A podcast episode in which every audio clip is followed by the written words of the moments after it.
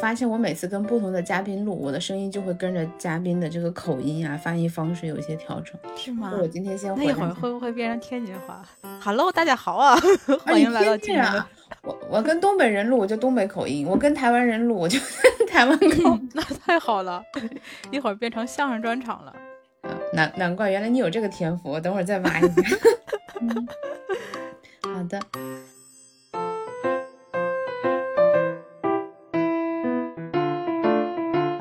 大家好，欢迎收听今天的时而散步。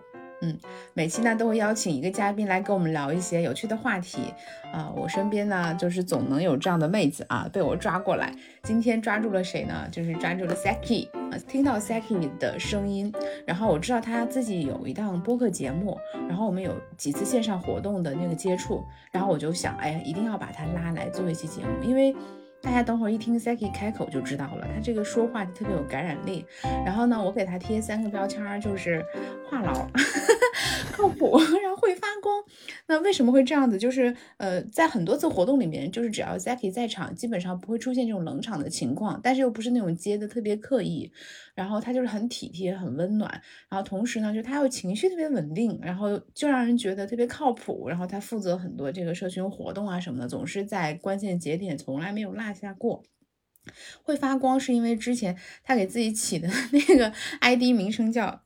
Saki 也就会发光的 Saki，对吧？然后我就觉得，哎，这个小姑娘太正能量了。然后每天的日程又安排的呃非常满，非常紧凑。但同时呢，她这么忙碌的情况下，她竟然还要抽空去学那个茶道，我就觉得看起来好矛盾，但是好像又理所当然啊。因为就是在好像向外求的时候，你又需要有一些内心安定的东西。嗯，那同时呢，他的播客内容呢是呃跟日本相关，跟日本留学或者是生活相关，然后现在又多了一个支线，就是跟女性主义相关。那我就非常感兴趣，想请他来跟大家聊一下。呃，现在先请 Saki 来给我们做一下自我介绍吧，好不好？Saki，好的好的，Hello，大家好，我是 Saki。然后这个发音既不是英语哈，也不是汉语拼音，其实它是我的日语名字，因为我的我现在人在日本，呃，二零一。一年的时候来日本读书，然后就在日本工作了，读了四年，然后工作了七年，所以加起来现在在日本待了十一年了，已经可能不算是个那个妹子了，就可以喊阿姨了。就有的如果有听众的话 是年龄比较小的，那可以喊 Siki 阿姨好，嗯，你好，原来是 Siki 不是 Saki，对，但是这个发音确实，嗯，没有学日语的人肯定是发的不是。看的时候不知道怎么发这个音好，因为它不是英语，但就是我的日语名字。大家叫啥你都知道是你对吧？嗯，对对对，叫啥我都知道，叫我 Saki 我也知道可能是喊我的。OK，你继续，我我不能打断。没事儿。然后我现在人在日本，然后在日本工作。呃，目前的正式的工作，我是一家日本的一个中小型的医药企。里面负责这个汉方药方面的原料进购啊、翻译啊，还有一些技术相关的一些这个支持相关的内容。然后我自己在线上的话呢，还是一个呃日语在线教育机构的新媒体运营，包括活动运营。然后同时也在做自己的一些自媒体平台，然后包括一些日语留学的咨询啊，还有日语学习的咨询等等。然后这个爱好啊，还有。什么的，我爱好有点多，像刚才六一有提到的，我选我学茶道，哎，这个其实是一个 机缘巧合，有点像不小心迈错门的那种感觉。然后，如果如果有对茶道感兴趣的，就是对日本茶道感兴趣的朋友哈，哎，如果你要问我的话，我一定会跟你说，千万不要学茶道。记住了，就是千万不要学，感兴趣体验一下就好了，没有必要，除非你家朋友非常有钱，除非你钱很多，真的，这这条路就是走进去发现呀，出不来了。为什么呀？就是我我你你先介绍完了，然后等会儿我想问的问题调整一下，我们第一个讨论一下这个。对，然后除此以外，我也喜欢录播客。录播客节目，然后跟我的另外的一个搭档也在录有跟女性相关、跟读书相关的这样的播客内容。然后还有就是本身自己比较喜欢运营方面的内容，所以也会在很多的社群里面协助大家做一些运营的工作。对，这就是目前的我的一个情况。好的，这就是接下来要问的另外一个问题的，就是你怎么样同时 hold 住这么多身份的哈？我是拎一下重点，先给大家做一下目录。没想到我们会以今天这样一种形式，嗯，对。再一个就是，嗯，Saki 是这个话题，我们可以到时候再看要不要放啊。就是你会不会聊一些你个人相关的话题？就是你你是要要结婚了对吧？就是嗯这些，这可以问吗？可以可以，因为我其实就你后面有问到那个女性相关的为什么会选择这个切入点，其实跟我那个身份转变有很多很大的关系。OK，好，那我们就等会儿聊一下。现在大家知道我们今天会聊什么了，就是为什么一个这么忙碌的人还会去学茶道，然后他劝大家不要入坑啊。第二，他怎么同时 hold 住这么多事情还能这么稳定啊？which 我也是自己很想做但是做不到的点。第三个就是他在日本的话去做这个女性相关的主题，会不会面临更多的压力跟困难？还是说，呃，跟我想象的有些不同？以及他在身份转变的时候，他怎么去处理自己和自己身边人，包括伴侣的这些关系？啊，对，那我们就开始今天的话题啦。嗯，非常感谢 Saki，呃，Saki 来到我们的这个呃播客十二散步啊。那同时呢，这也是会是一期连麦，我们的节目回头也会同步放到的 Saki 这边。嗯，对对对。然后那我们就先问你第一个问题啊，就是你为什么就觉得学茶道是那个呃劝大家不要入坑的？因为我刚刚开始看你去说你在学茶道的时候，第一反应就是我不理解。啊，就是吧？那我看过那个太是好太多人不理解书和电影，然后我还挺喜欢的。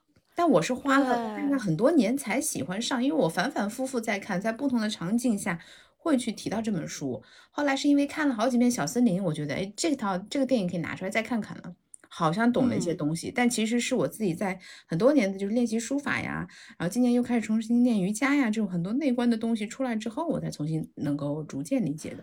但你你是怎么就是他所坑了？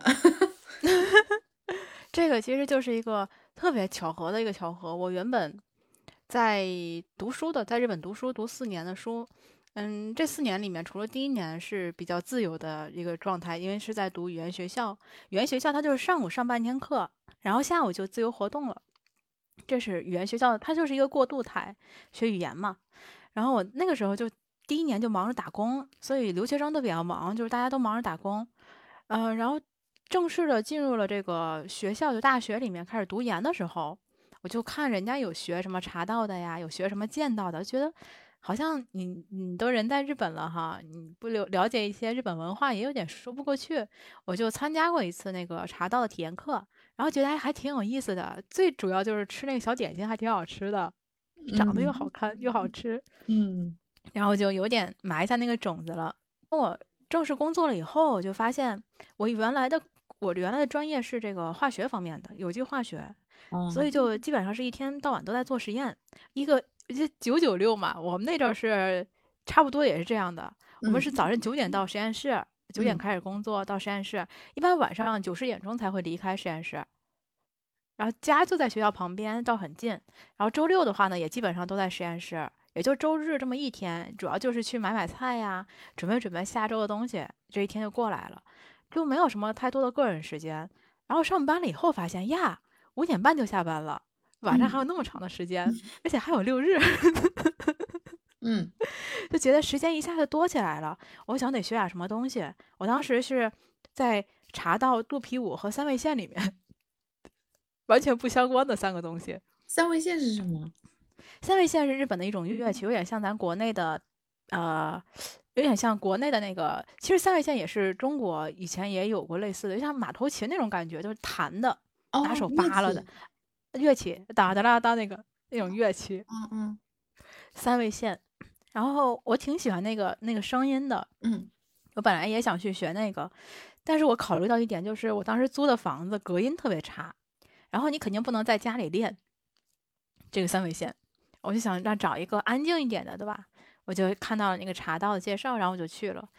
我当时的想法是我先学他一两年的茶道，然后呢，我再学点别的。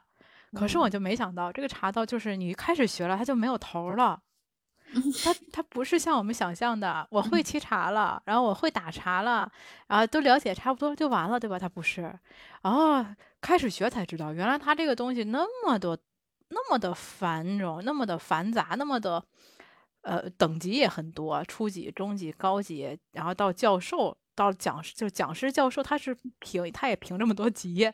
嗯。当然，这些都是他这个茶日本茶道，他为了为了自己的这个派系能够稳定的留存下来，嗯。为了能够更多的招生，能够更多的培养老师，他他自己研发的这一套这个程序吧系嗯。统，非常成熟的一套系统，一个学校系统，也非常管用，也就导致了这个茶道现在在日本，你看这么多年，它一直稳定的流传下来，而且它吸引了很多外国人。甚至我在学茶道了之后才发现，原来咱们中国也有很多拿拿到了就是教授等级的那些，就我们叫做茶名，就拿嗯到茶名就已经是拿到最高的一个等级了。而且拿到茶名有点像什么，就是说相声里面你入门了，你知道吧？就是给你名儿了，给你名儿了，给你给你脸了，不是，给你名儿了。嗯给你名字了，就是在你的本身的名字里面会给你加入一个呃这个茶到它里面的一个名字。哦，有茶理解这个茶艺的那个这个名了是吧？哎，对对对，哎对对对，有点像那个的艺名咱们，哎对，因为你看那个德云社里面它不是嗯排字儿嘛，对，它嗯就是给你一个字儿了，你的嗯，名字里面加一个字儿了，明白是。这个意思。嗯啊，这个字儿可不便宜，我跟你讲，这个字儿老贵了，嗯，老贵了，而且我为什么说学是茶道？多贵？然后你现在学了多久了？然后你要哦现在学了嗯，要多久？我现在学了七年了。什么？呃年不到七年，六年多。我工作多久了，我就学多久了，因为我从工作第一年开始学的，很长了。然后刚开始的时候没感觉，大概是从第三年开始。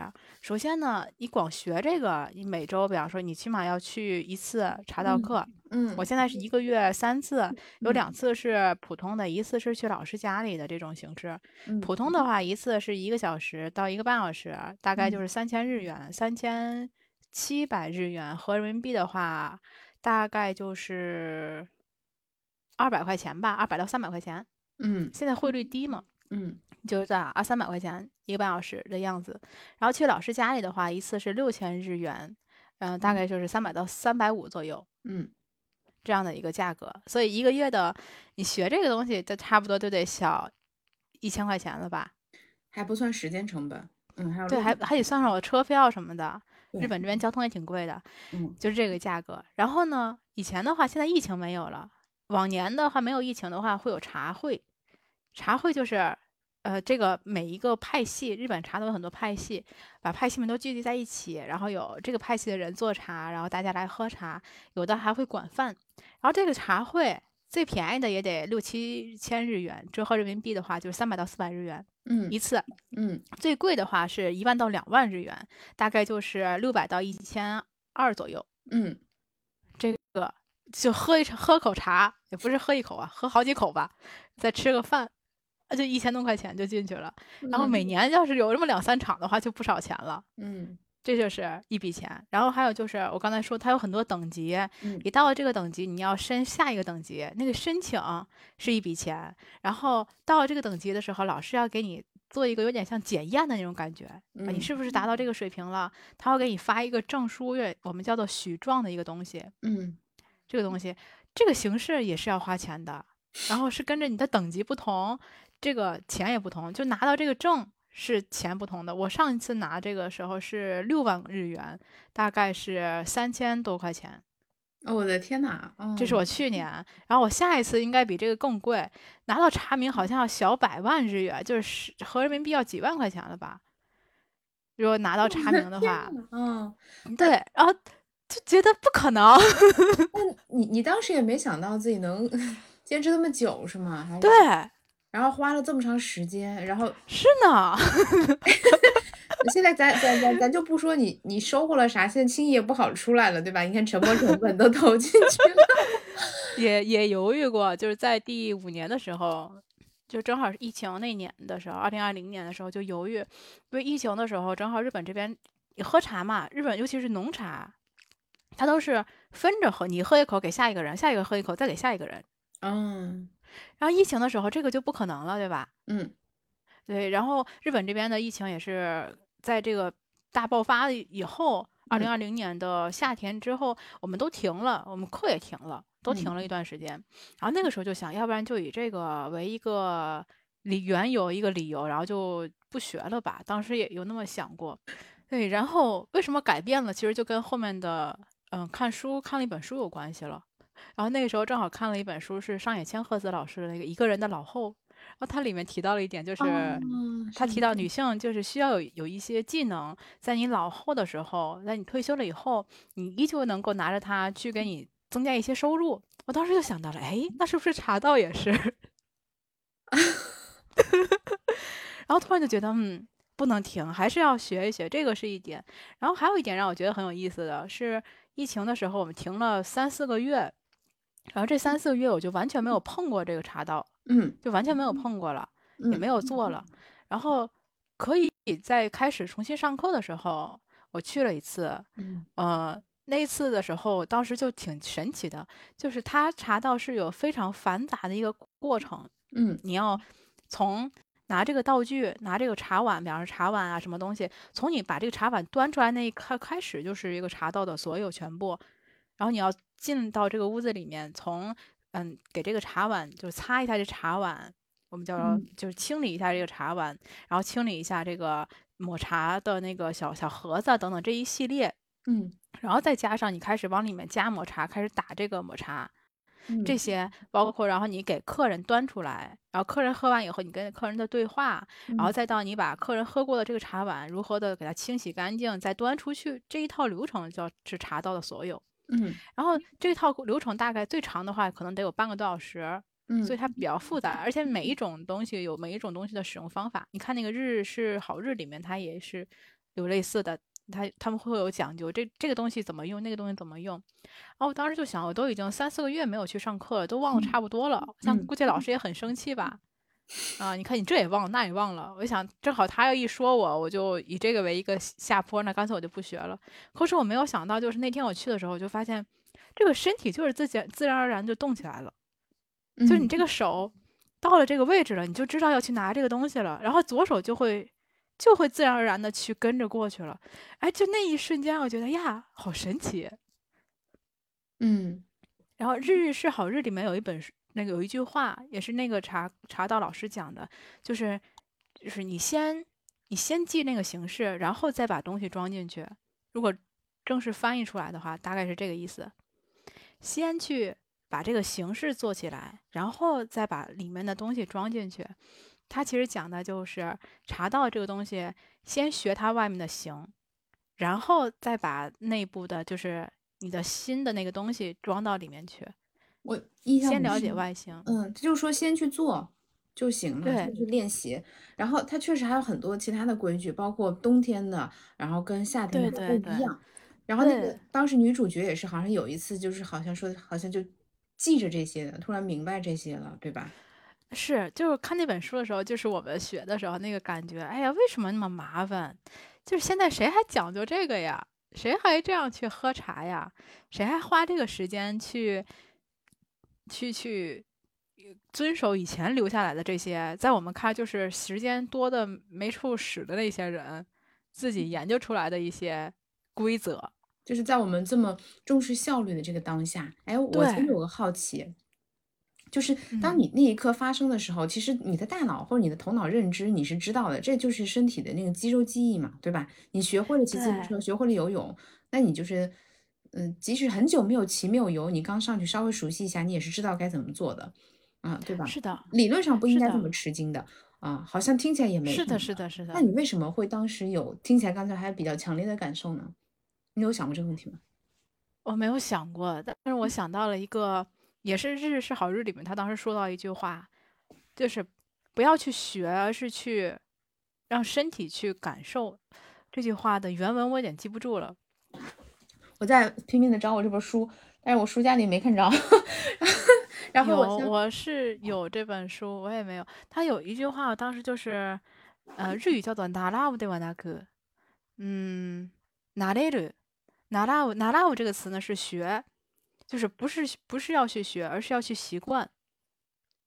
它有这么一个，然后这句话，当时我看那个书的时候没太理解，然后嗯那天我有这个感觉的时候，是我第一次 对这句话有了一个不同的认识。我突然就觉得，哦，真的就不是学出来的，它是就是在日常生活中你慢慢习惯下来的，茶道就是一个习惯下来的，它不是学下来的。然后与此类似的一个东西就是语言，像我现在也在学日语嘛，跟我的同学啊老师们在学日语，然后我也在学。我这个时候也会感觉，就是日语它也不是，包括语言吧，英语也是，它其实不是一个学出来的东西，它是一个习惯下来的一个东西。可能我们生活中有很多类似的点，就是你你发现你拼命的学，你早晨也学，晚上也学，你一天能学好几个小时，但你学的效果并不好。那什么时候你已经开始习惯了这个东西的时候，你发现你你已经掌握了。嗯，我觉得是个特别好的比方。然后我现在先放弃找书了，再专心的回到你的对话上。啊，我这个是应该昨天找，它就在我身后，但我就找不到。你你说的这个让我有一个特别，嗯。呃，我有一个挺挺大的心理转变，就是我以前的时候会觉得，嗯，有种傲慢，就是觉得这有什么呢？不就是真的就是你你习惯了肌肉记忆，然后包括语言也是，你说的够多，那你就自然而然就说出来了嘛。有一种傲慢叫做我没有当下我不会，是因为我只是没去做，只要我去做了，我就应该也可以。嗯，但其实这个挺恐怖的，因为就是这个东西会阻碍你到达很多地方。然后我有这个感受，是因为我自己去那个学瑜伽，然后就是今年开始一直跟着一个固定的老师，呃，练瑜伽。最早是线下的那个课程，后来是因为 这个防疫原因，变成了这个线上。然后有一次我推荐了另外一个朋友跟他一起来，啊，我当时就很担心我朋友跟不上，因为老师要求还是比较严格的，还有一些就是他跟其他的那种瑜伽馆不太一样的地方。他进来之后会先给你自己固定的体式嘛。然后我就说，嗯，你先给你点资料，我先看一下，到时候免得老师教的时候你就是呃毫无准备。但后来那个呃晚上我们还有晚课嘛，就是每周固定两次。那天晚课老师就说，嗯，你不要来找我要视频资料去学，就是你跟我练习瑜伽，就是你每天到了这个时间点你就出现在这里。然后呢，我会告诉你当下练什么。你首先要学的就是在面对全然未知的时候，你如何处理你当下和面对这个新东西的这个心境，然后投入进去。嗯嗯嗯。这句话给了我很大很大的安慰，就是因为我当时处于一个很焦虑、非常不确定的状态，我很想找很多东西来自己给自己当抓手和依靠，来对抗这些所谓的不确定性啊，就不管是塔勒布说的这种什么的，就是各种理论的那种，在头脑上就是做好了充分的准备，但其实我的内心就是特别不安定。但是看到这句话之后，我就觉得，呃，他虽然是说给。所有人听的，但是我觉得也是，我觉得老师这是在点我呢，然后我就，呃 呃，就觉得呃是这样的。然后我第二天再重新去练的时候，我就发现我好像嗯知道这些动作，但是又好像不知道，又重新开始了。然后有的时候练着也是断断续续，因为没有办法坚持每天早上都早起，就很想偷懒嘛，或者是生理期什么的，就请假几天之后就就变懒了，就不来了。那个，但老师从来也没催过。可是我有段时间，我一个月没来，等我再回，我就发现我内心是想渴望回到那个环境里面去的。然后到那天我又回来了，然后在六点半的时候站在垫子上的时候做第一个动作，我就突然觉得好像我腿和我的身体也都记着那些动作。然后虽然说就是没有天天练习那个伸展度什么没有那么好，做的不是很到位啊，但那个感觉和那个内心的安定让我觉得有特别大的安慰。对对，是这个感觉，没错没错。然后 就是用理论啊、科学解释，就是对啊，这不就是身体记忆什么什么？但是我就觉得这个头脑知道的东西跟身体知道好像差着十万八千里啊。这个是我特别大的感受。对，嗯，对对，没错。所以我会说，不劝大家茫然的去学这个茶道。就如果你像我刚开始一样，就是哎对这个感兴趣，哎想了解一下的话，就体验一下。然后你你你体就是像我现在学就属于。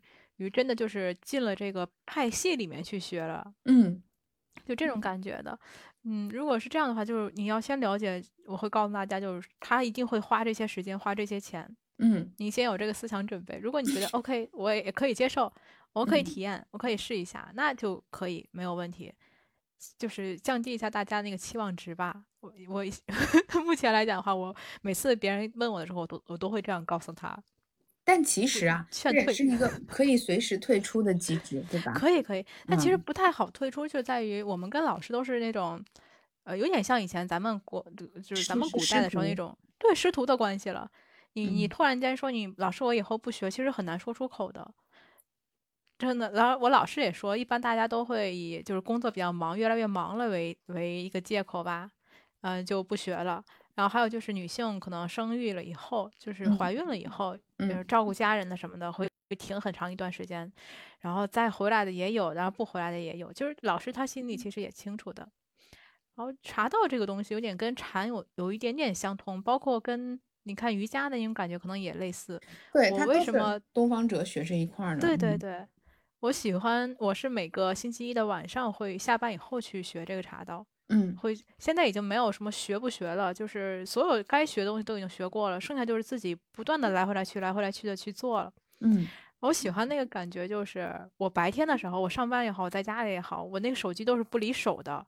嗯，对，随时要拿着手机。回的，对，我要随时拿着手机。接得出所有群里 冷场。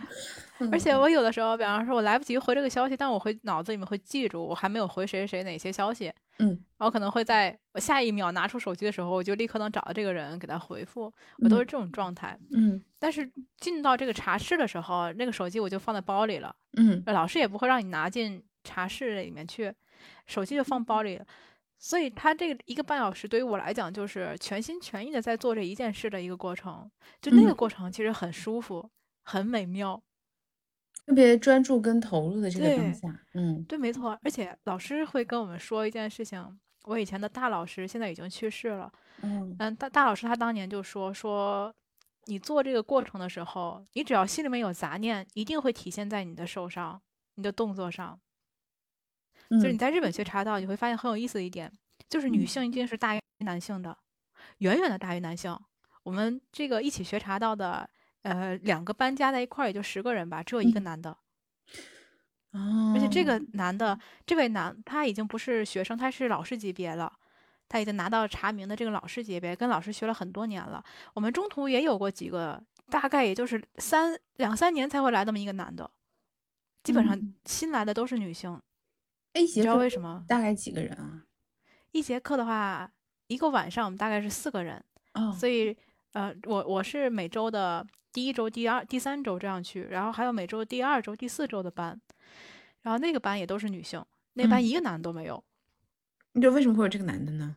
对，其实日本最开始的时候是战国的时候，我们了解千利休那个那个时代，战国时代以他开始，是现在的茶道是以千利休当年他研研制的这整个流程，以这个为流传下来的。所以现在所有的茶道都是千利休那个年代他的传人下来的，嗯，他的后代，在他那个年代的时候，一直到日本的明治维新之前这段时间，日本的茶道是只限男性的，嗯，他就是战国的时候给那些大名啊或者是将军啊给他们献茶的，民间还。很少那个时候，嗯，而且。茶室基本上是没有女人进来的，都是男的，嗯，一直到明治维新的时候，嗯。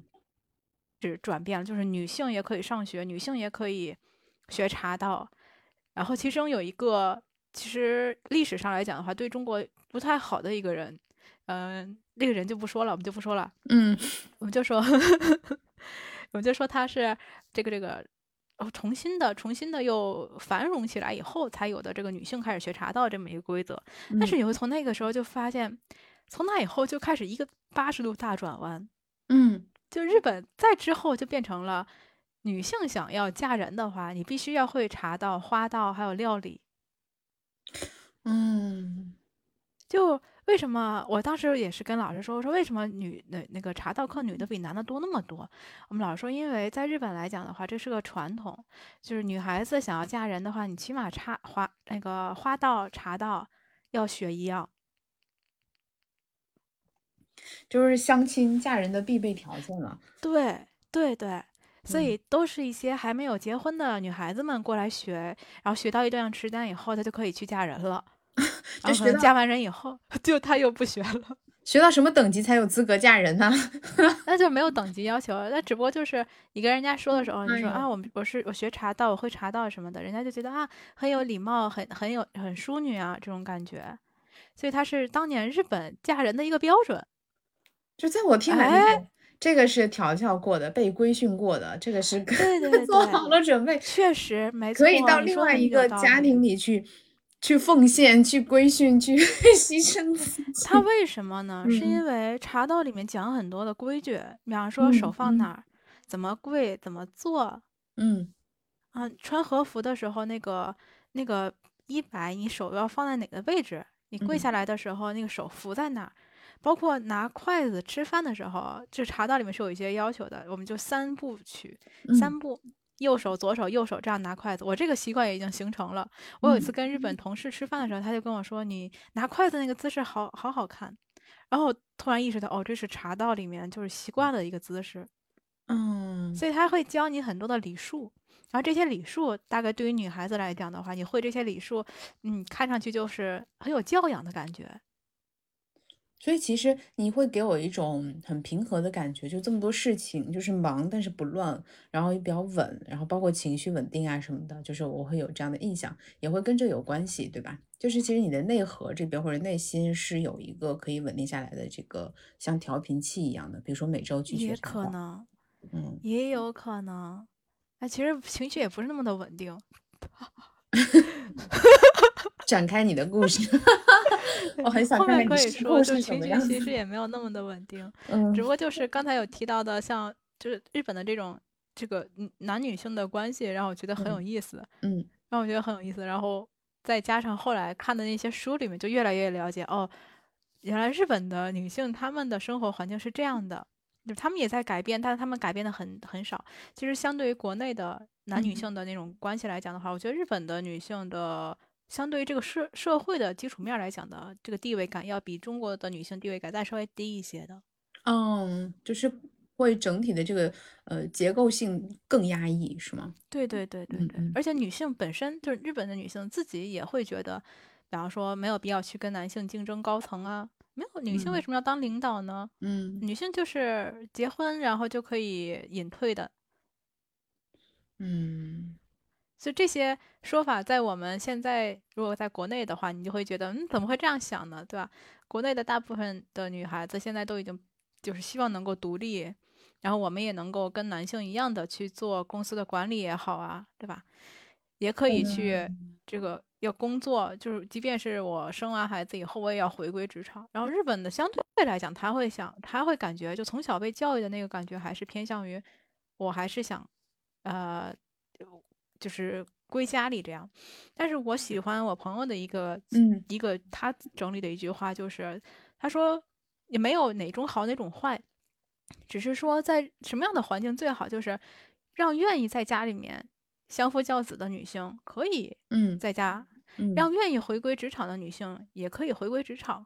我嗯从如果是从这方面来讲的话，那我觉得日本的情况要好一些。哦，就是这个还它是反常对识，你说一下。对对对嗯当你这样说的时候，我会感觉到这样更好一些。呃，虽然日本职场也有类似的，比方说你要是怀孕了以后，你要是生孩子了，那嗯职场相对的会把你的工作量给你减少一些。嗯嗯，然后回归职场以后，你的工资会比以前要低很多。嗯，就这种情况，有的公司是有的，我知道的也有，也也有亲眼看见过，也有过身边有朋友就是因为生了孩子了，然后回归职场了，工资降低了不说，就是那个工作也跟以前的那范围不一样了，就相当于是一个从非常重要的一个职位。一个工作嗯岗位，然后降到一个打杂的一个岗位了，然后他就辞职了，辞职然后后自己自己单干了，人家自己单干了，知道不？自己嗯开公司了，牛这样的一个 嗯也是有的，也是有的。然后呢，然后在我我比方说我自己所在的公司，就是日本的这种中小型公司，其实相对会好一些。我印象中比较深刻的是，我当时说我要结婚的时候，我的科长我是位女性，她有两个孩子。我的科长是个女性啊，有两个孩子，是个日本人。她当时跟我说，就是那个结婚了没有关系啊，生孩子也没有关系啊。现在公司的环境也很好，然后嗯就、是那个只要你愿意回来就行。因为人其实要比那个更重要一些，就是你这个人要比其他都都要重要。他还是希望你能回到职场来。然后日本这边大概是育儿假最长的话是，呃，一到一点五年左右。天呐，嗯对，可以休很长。然后我我我我当时跟他说，我说那比方说我就想休半年就回来，他说可以的呀，就看你自己的身体，还有就是看你的孩子能不能进到这个保育院，有没有人保育院可以接，有了的话你就可以回来。嗯，他当时是这样跟我说的，然后我就觉得啊，跟我想象的还不太一样。我当时就觉得，是不是大家都会觉得，那个你结婚了，然后你是不是你就要怀孩子了，你就要生孩子了吧？嗯，对吧？那是不是你你工作要辞了呀之类的？其实，在我这个环境里面，我的领导他们其实不会这样去想，就是即便他会，对他会觉嗯得你即便你是有这个计划也没有关系，嗯嗯，我也我会觉得你会你自己能规划的很好，还有就是公司有这样的福利，就是为了让你做这样的事情。我来补充一个反差啊，就是，呃嗯，因为之前我们看到很多这个现象，让你觉得预期更低，因为觉得女性会更冷对对对，啊，然后很多主流的舆论发生也是这样子的，但是事实上抱着这个预期，但发生在自己身上的时候，发现没有这么糟，反而，会觉得还不错。嗯，那我自己的经历可能就是，呃，首先补充一点，我觉得就是觉得女孩子没有必要去争回归家庭的，这个也是不占少数的，也是很多人，只是这些人可能。嗯，发生的话也有，只不过只不过有的时候我们没有听到是，或者是没有看到，是因为我们自己，我自己没有选择那样子的路，或者我并不认同，所以被我自自觉忽略掉了。我会寻找那些嗯更嗯多跟我同频的发生。对，第二个就是很多职场是看起来说鼓励你 OK 没有问题，但事实上就是它的一系列限制都是不支持你这么做的。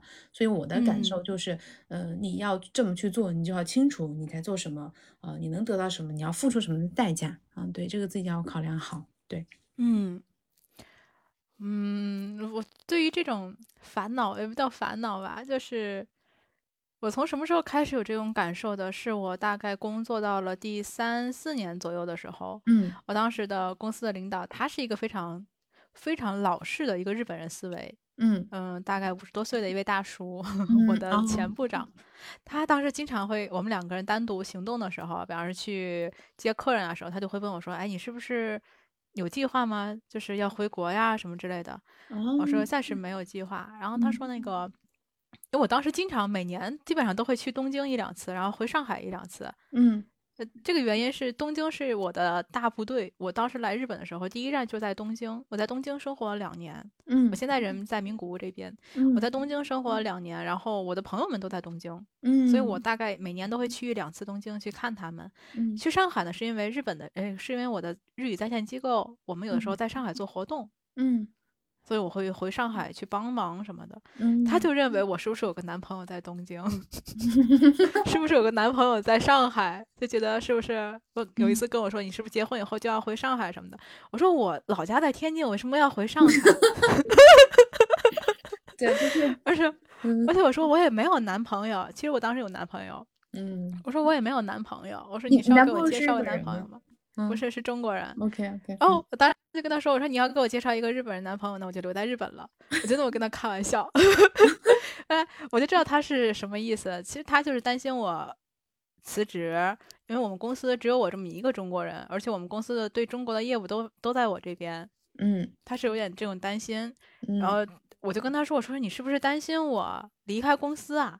嗯嗯，他说，嗯，他也不好意思说，他说，嗯，多多少少有一些吧。你看，就会中文的就你这么一个人，那意思。嗯如果有什么，嗯，要离开的话，你一定要提前说呀。嗯，我我就跟他说一句，我说你放心，只要工资到位的话，一切都是好说的。也是因为我们俩关系好，嗯关系比较好，所以我也没跟他那样，嗯，没觉得他是在骚扰我呀，或者是怎样的。嗯嗯，我就单纯的跟他开这个玩笑，没觉得他在点你呢。啊，对，没有也没有，他确实也不是这个意思，对对对，嗯。对，呃，这个就这就过去了，以至于到我今年结婚的时候，我结我结婚其实比较低调，谁都没有说，就啊。只是单纯的告诉了这几个身边的朋友和嗯。我这几个直属领导。我跟他讲的时候，他还跟我说：“哎，恭喜恭喜，你什么时候回国呀？”嗯。他的固定化思维就是这个样子了，嗯，就是没有办法啊，，固定化思维，女性。结婚就要从职场离开，对对对她就要回去。所以我有一嗯。段时间我是很担心的，我担心过这个问题，嗯嗯。我担心过是否我我跟我男朋友也商量过，我是否要把我有男朋友这件事情跟我的公司的领导说，嗯。因为我想我说了的话，他是不是会安心一些，就嗯知。道哦，这个 Six 要在日本定居，嗯因为她的男朋友也在日本，也在日本工作，而且没有回国的计划，嗯嗯，对？吧？她是不是嗯会安心一些？还是说她会更紧张，觉得哎呀，Six 有男朋友，她要结婚了，她是不是马上就要辞职了？嗯对，我有过这个担心。我跟我男朋友沟通的时候，他就跟我说：“那还是先不要说了吧，日本人的思维方式都那么的那个固定化，你说了以后，可能对你未来的工作、升职啊什么都有影响。”所以我就没嗯有说。他很支持你，嗯，也很理解你，嗯，就嗯对他对于这方面，我们两个都比较独立性的，嗯所以他就建议我就不要说了。嗯然后就真的就没说过，一直就没说过。啊，我是从什么时候开始就不太担心这件事情呢？可能嗯是我去年吧拿到嗯了永驻，就日本的永驻资格，嗯就你不再需要公司给你发签证了，嗯你可以永久的居住在这个地方。我拿到那个资格以后，我第一反应就是。我老老 老娘想结婚就结婚，想不结婚就不结婚，你管得着我吗？嗯，拽了，底气鼓，就看起来很微妙的心理转变，但其实就是有迹可循。嗯对，我在想，而且也是从那个时候开始，就有一种感觉，就是我也在寻找，比方说不依赖于现在的公司的话，我还能不能生存下来的一些嗯途径、一些想法。然后有一段时间会觉得，我也可能也有这种能力，离开这个公司，我也能在其他的公司去找到合适的工作。当然后来，对有朋友们也劝我说，不要这样去想。就是其实你内心的那种自主和力量感就回来了，就落对回来了。嗯，诶那这个是不是 也跟你去想要去呃探索一些女性主义相关的东西有关？对吧？有有很大的关系，我觉嗯得。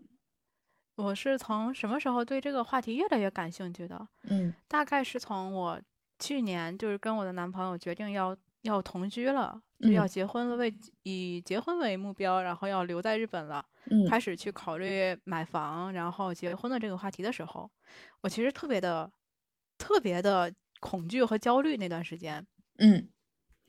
因为我们两个人的生活方式跟大部分的情侣是不一样的。嗯就是我身边的朋友也是很不能理解的。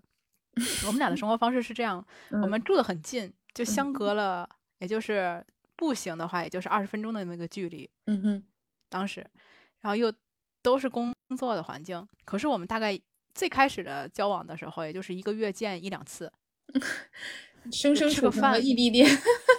对，吃个饭呀、然后看看电影吧，这就是我们两个人的呃交这个这个约会。嗯然后后来的时候越来越熟了，大概是每个星期我去他们家就一块儿看会儿电视，吃个嗯饭，在家里吃个饭什么的，也就一个星期一次，有点像打卡。我朋友，我朋友那个那个总结我们俩的约会模式就叫做打卡。嗯，嗯、我说我我这周六得去我男朋友家打个卡。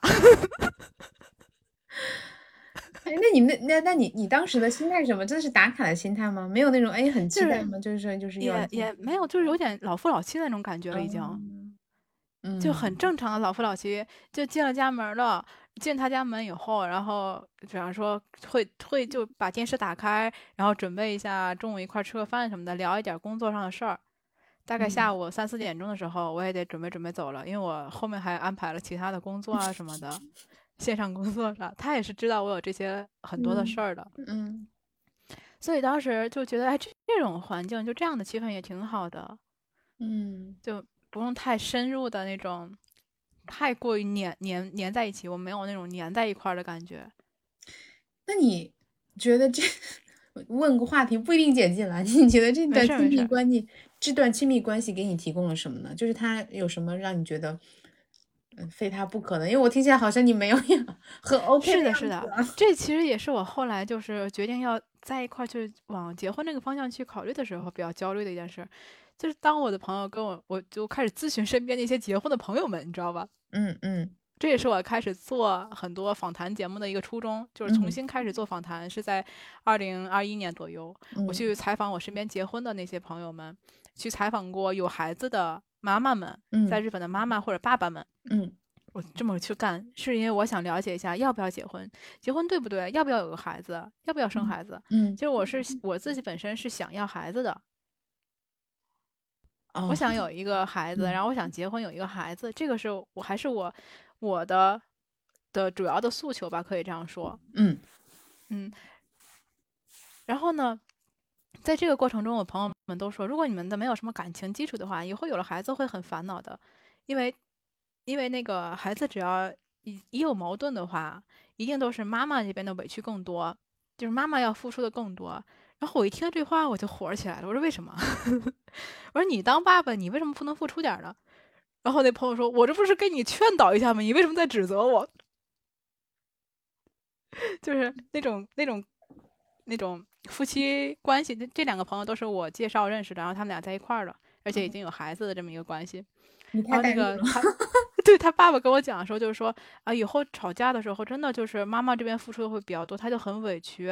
然后如果你们没有感情基础的话，就很容易就是就是那种一一发不可收拾啊什么的。嗯，就是要面对的现实啊，就是你你你当时怎么想的呢？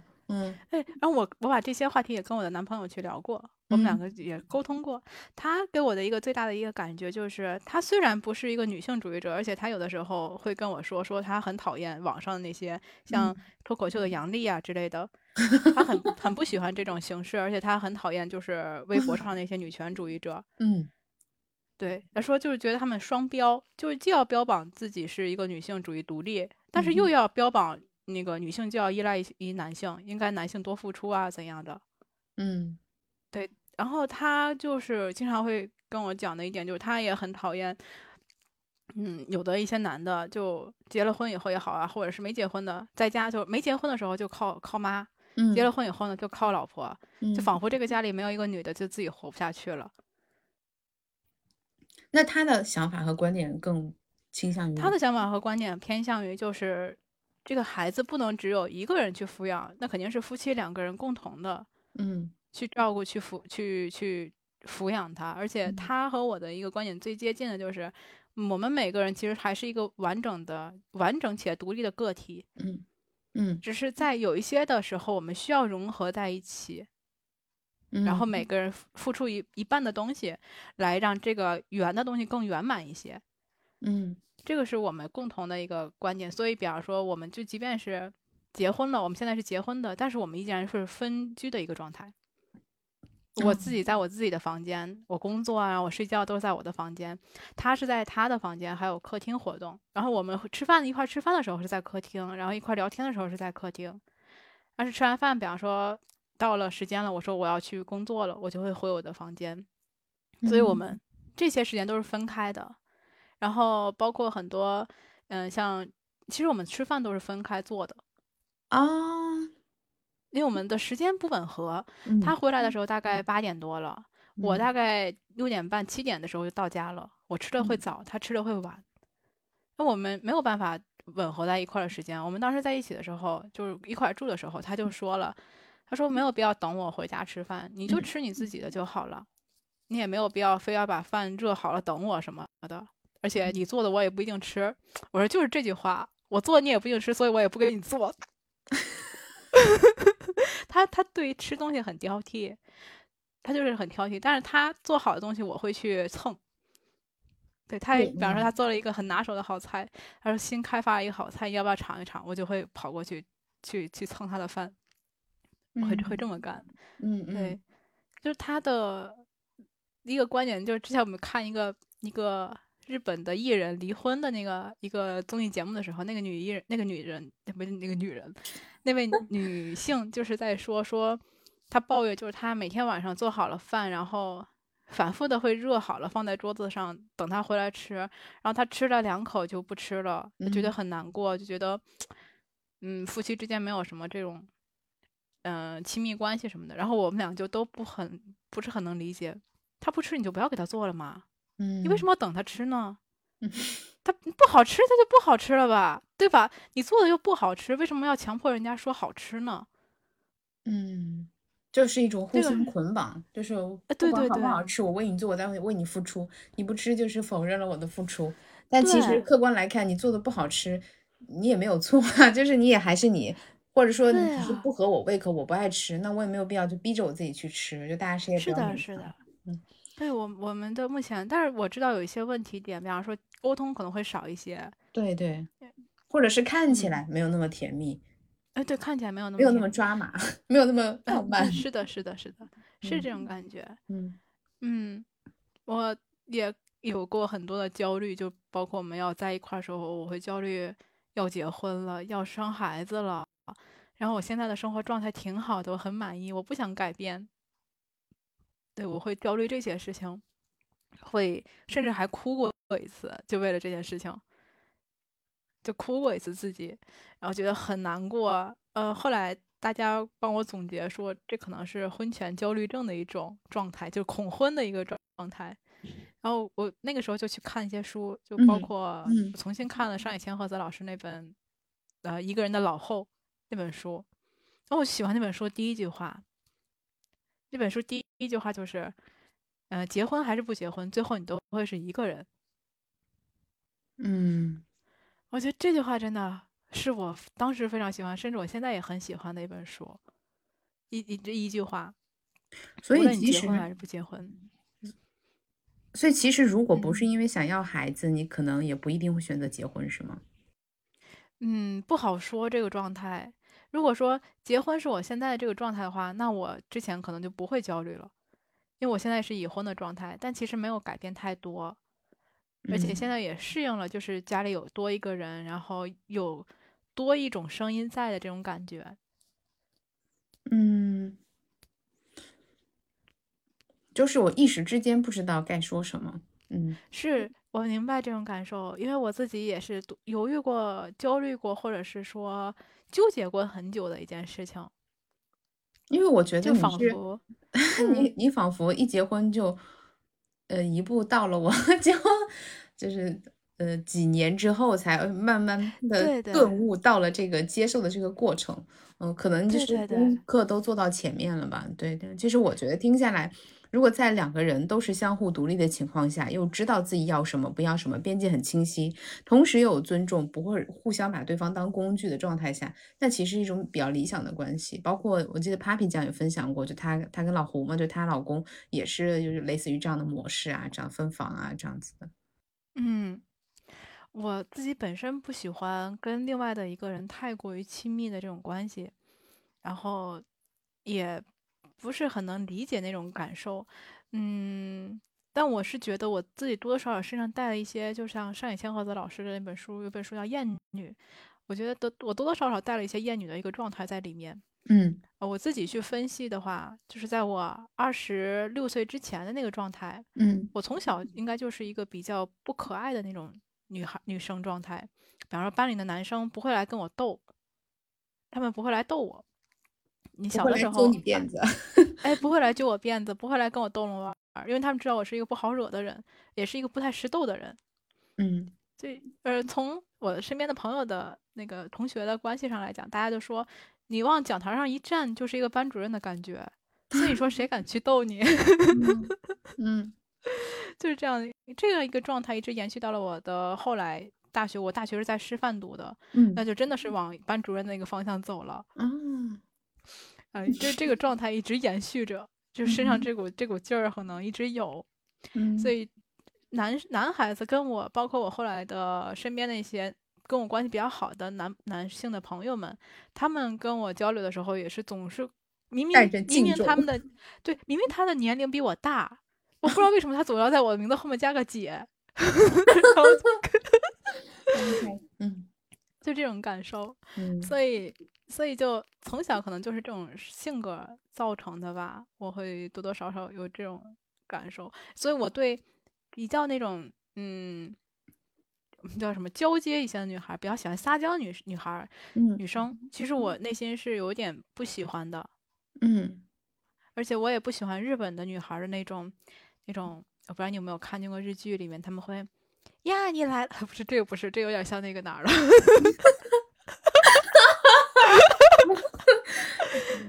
回家，回家，家里。日本的那个女孩子，她她喜欢捏着鼻子说话，就是假。比方说好久，对对对，好久不见的女孩，她会互相说呀，好久不见了，你现在好吗？就过去就抱一下那种感觉，也是我不喜欢的。你受不了？如果有，我受不了。如果有这样的过来，我会往后退。嗯，我甚至有一次，一个在我上大学的时候，有一个女生，她说话就是那种，不要了，人家讨厌了，就那种那种的。然后我就说了一句，我说你能不能把你的舌头捋直了？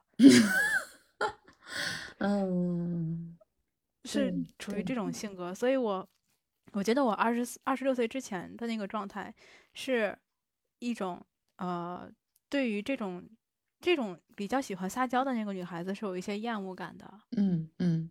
然后我当时对于，嗯，自己想成为的女性的定义，或者是女性主义那个定义，我认为就是一个，呃，思想独立，然后经济独立，然后全靠自己的这么一个，而且是一个不婚不育主义的这么一个感觉的。嗯，那是我当时他对他的一个理解。嗯，然后在我。二十七八以后，一直到我三十，就是现在这个年龄，现在是三十四，嗯，这个这个年龄的状态，就是从我三十岁以后这个状态，我才慢慢的理解到，呃，这种女性的更多的应该偏向于就是，首先对同样的女性不要这么多的攻击力，嗯，然后呢，对于，嗯，自己对社会的这种感受呢，是希望能够。理解女性她本身是一个弱势，在这个性别关系上来讲的话，嗯，女性就是相对一个弱势的一个群体，还是要承认自己是一个弱势方，嗯，而不是一定要做出一个我也比男性要强，男性能做的我都能做，我甚至能比男性做得好。我觉得这个状态其实不是很好的一个理解状态，反而是应该理解成，嗯，我其实是一个相对的一个弱势方，嗯。然后大多数的女性跟我是类似的这种状态，然后对女性的这个批判啊，或者是那种，嗯，那种叫什么？对女性的这种要更包容一些，因为我们都是女性，在这个基础上，然后去思考如何能够让自己的利益不要被其他人进行就是被剥夺，就是有这个意识。嗯，就是在被剥夺或者是觉察到的时候，觉得自己不舒服，告诉自己不舒服的感觉是正确的。你生气了，你愤怒了，OK，没有问题。那你是意识到了，但你的生气和愤怒不应该只攻击自己，呃，也不应该说去，呃，或者指向其他人，可以把它作为一种让你行动起来的力量。就是愤怒有各种各样的用法，你可以把它直接发泄掉，你也可以安抚自己，你也可以直接做点，呃。从长远的来看，对你更有益的一一些事情。对的，对的，对的。那你去做这个女性相关的这些话题，在你身边周围的人会有一些什么反应的声音吗？就是就是你能听到什么吗？嗯嗯，一个是跟我一起做这种女性相关的读书话题，我们也不是单纯做女性读书，可能各种层面的都做一些。但是目前来讲，嗯。那个从零开始的女性主义也看了，前两天我们在看那个圣母那本书，嗯，它都是偏向于女性相关的。然后我跟我的另外一个朋友，嗯，小寻，我们两个人在做那个播客的时候，嗯，他其实是一个嗯不婚的这么一个主义者，嗯，他是这样的一个状态。然后我们两个人聊了很多的时候，就我感觉，无论是结婚也好，还是不结婚也好，无论是你未来想要一个孩。子也好还是不想要一个孩子也好，我们更多的是希望倡导一种女性可以自己去选择，而不是说被选择。嗯，这个，然后是我们都能共共有共同呃共鸣感的一个话题。这个，然后我们身边的很多的朋友，他们也是支持这种。我知道大家最开始的时候都会批判性很强，就觉得你凭什么说那个。女生一定要结婚，你你凭什么说女生一定要生孩子？我就不生孩子，我就不结婚，就是那种从一开始他会觉得我就是这样一个特立独行的，我就偏不这样做，嗯，这样的一个状态，慢慢的会跟我们一样，慢慢的会这个过渡到一个哦，女性是可以结婚的，但是也是可以不结婚的，就是你可以自己去选择的。我们想追求的是这样的一个社会的关系，我们想追求的是这样的一个家庭的这种呃思想上的一个这个这个理解。是想追求这个的，我觉得慢慢的，我们身边的朋友就这种比较柔和的发言和比较柔和的这种想法的人会越来越多了。然后，呃，我身边也，比方说像我的，我现在的老公，嗯，我这个老公这个词真的是叫不惯，我一般都喊他叫大哥。你像我大哥，他也是类似的这种感觉，但是我知道他，他，嗯，就是像我刚才说的，他不喜欢网网络上的那种女权主义者，嗯嗯，他也不喜欢那种双标型的女权主义者，嗯，对，然后我觉得他太过极端的，其实太过极端，而且。他其实代表了，就是我老我大哥这种思想状态，我觉得是代表了现在绝大多数大家的一种感受。嗯，也是因为网络上的这些女权主义者会慢慢的把这个话题带得越来越歪了。嗯，他本来我们本来不想倡导极端式的那种感受的，可是你偏把一个端往另外一个端播，这也是让我们觉得很奇很奇怪的一点。我这里先补充一句啊，就是说一下我的观点，就是，嗯，其实作为我自己来说，是一个已婚已育的女性，然后也是有家庭，那我我我我会感觉，呃，首先网络上为什么会出现这种声音，是因为，嗯，我能理解，是因为矫枉肯定一定会过正，那就是在这个发生的过程中，如果你的声音不够那么强，那其实是不被听到的，就是在很多。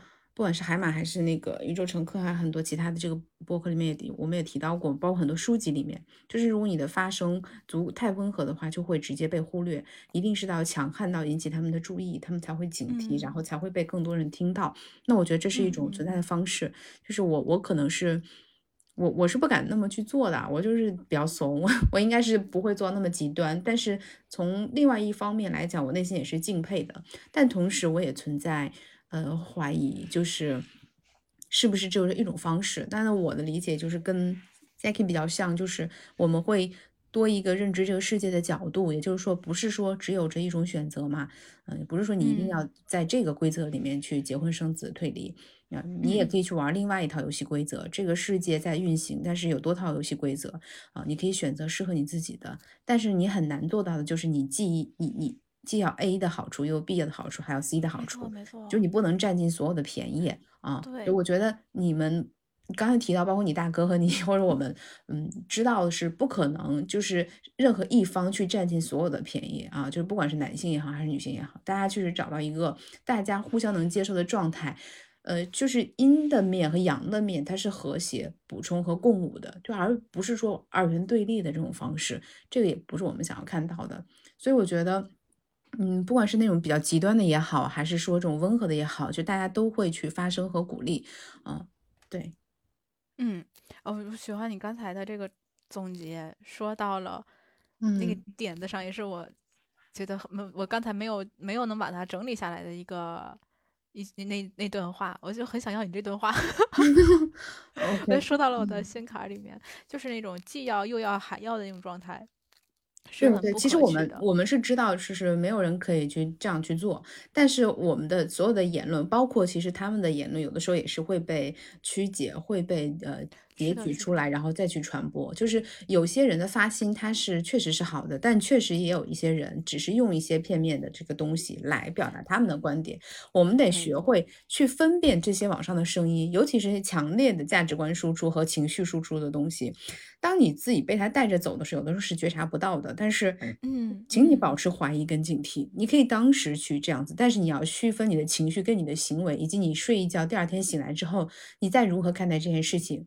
去如何去审视这件事情跟自己的关系，跟自己周围的关系，然后重新去做选择。对，嗯，对，没错，是这个感觉。哦，我喜欢这段话。所以，就比如说像 Saki 这样子，就是选择了用温和但是并不妥协的方式，然后做女性主义相关的话题，更多的也是对自己的改变。比如说觉察到，呃，因为读了谚语或者是这些东西，知道自己有一些由来或者有些想法的由来是什么。比如说对于呃，比较撒娇的女孩会有一种，呃，就是起鸡皮疙瘩的不舒服，但其实并不是说对女性不舒服，而是说对于这种方式不舒服。呃，因为我假设那个撒娇的女孩，嗯。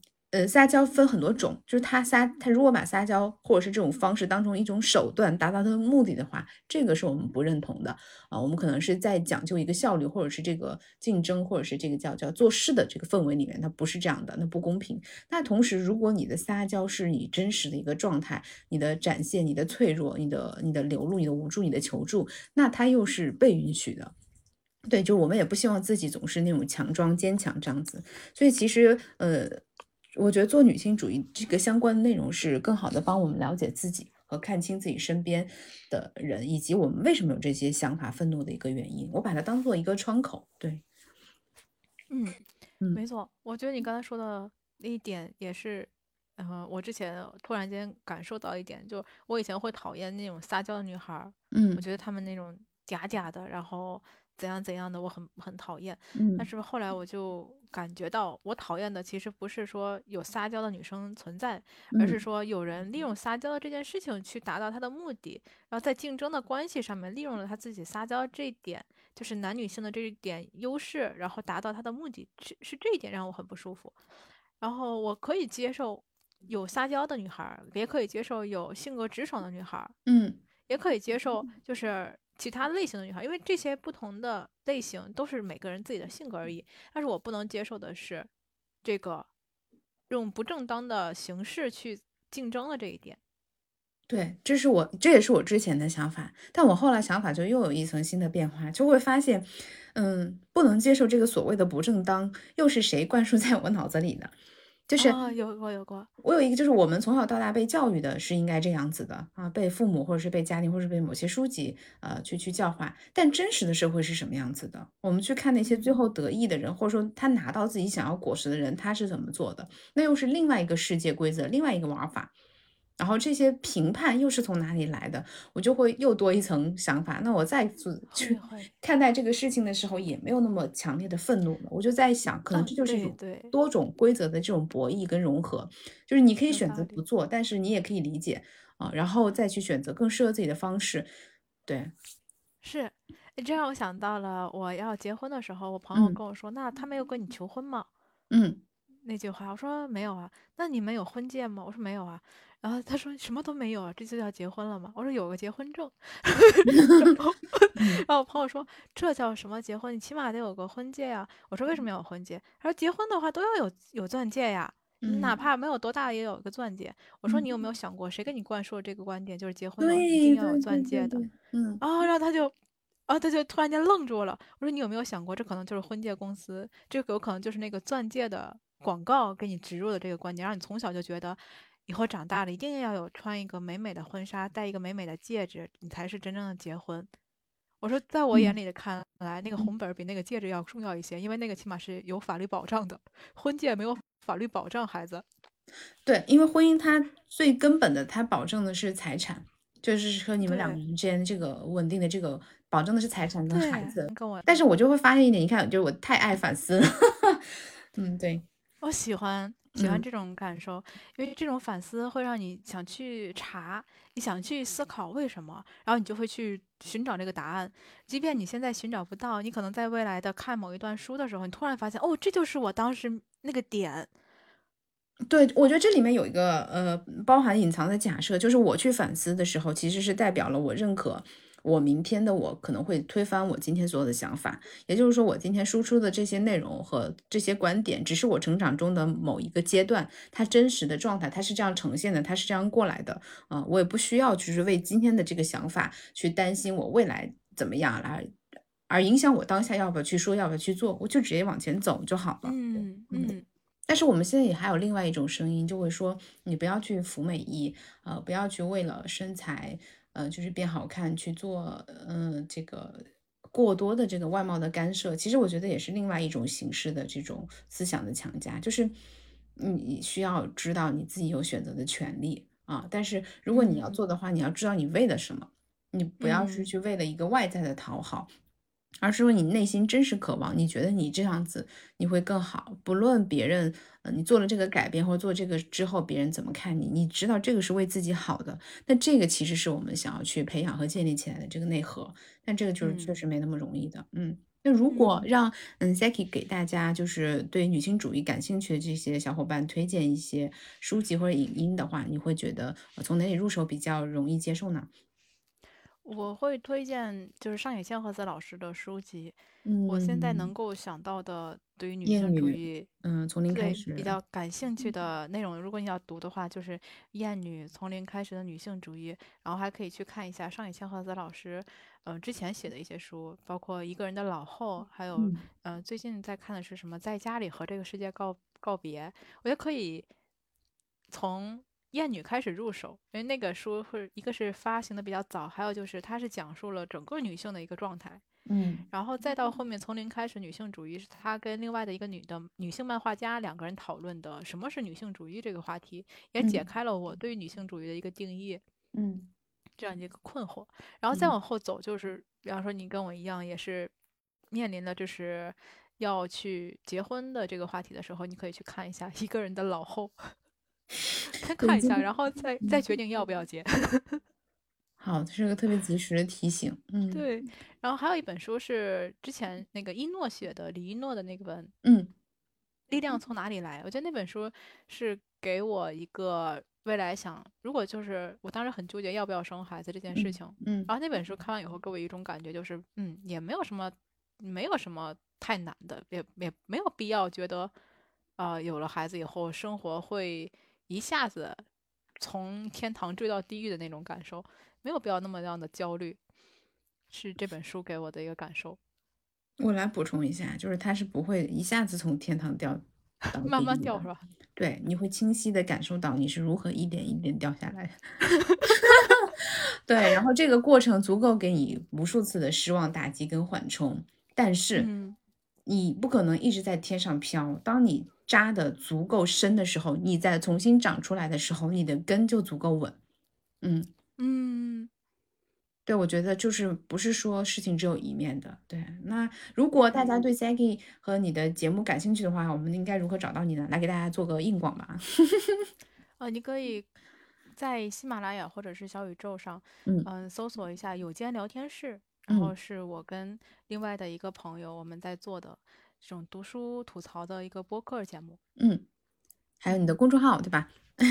对，我的公众号是认真学，嗯就是很奇葩的一个名字，明明跟学习没有关系，但是起了一个叫嗯做认真学的一个名字，然后你最近家感兴趣。还会带一些跟日语学习相关的话题，对吧？包括可能如果有这个想日本留学啊，这个呃移民之类的咨询，是不是也可以找你？就是也可以，可以。如果你想要留学的话，可以呃咨询一下，我可以给你一些小小的建议。嗯，就看起来我们俩这像托，是因为我发现 Saki 从头到尾都没有提，所以我就我就帮他问了，嗯然后 Saki 也会，我会请他把这个资料整理下来放到这儿，然后大家也听了这个 Saki 的整个聊天的风格，如果感兴趣想要去跟他有更多的链接，那我觉得 Saki 也是欢迎的，对不对？嗯，对，欢迎大家，就记得千万不要茫然的学茶道。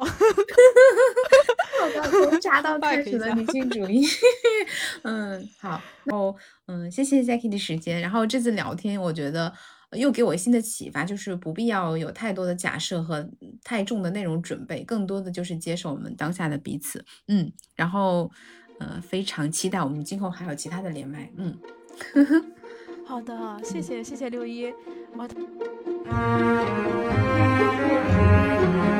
Thank you.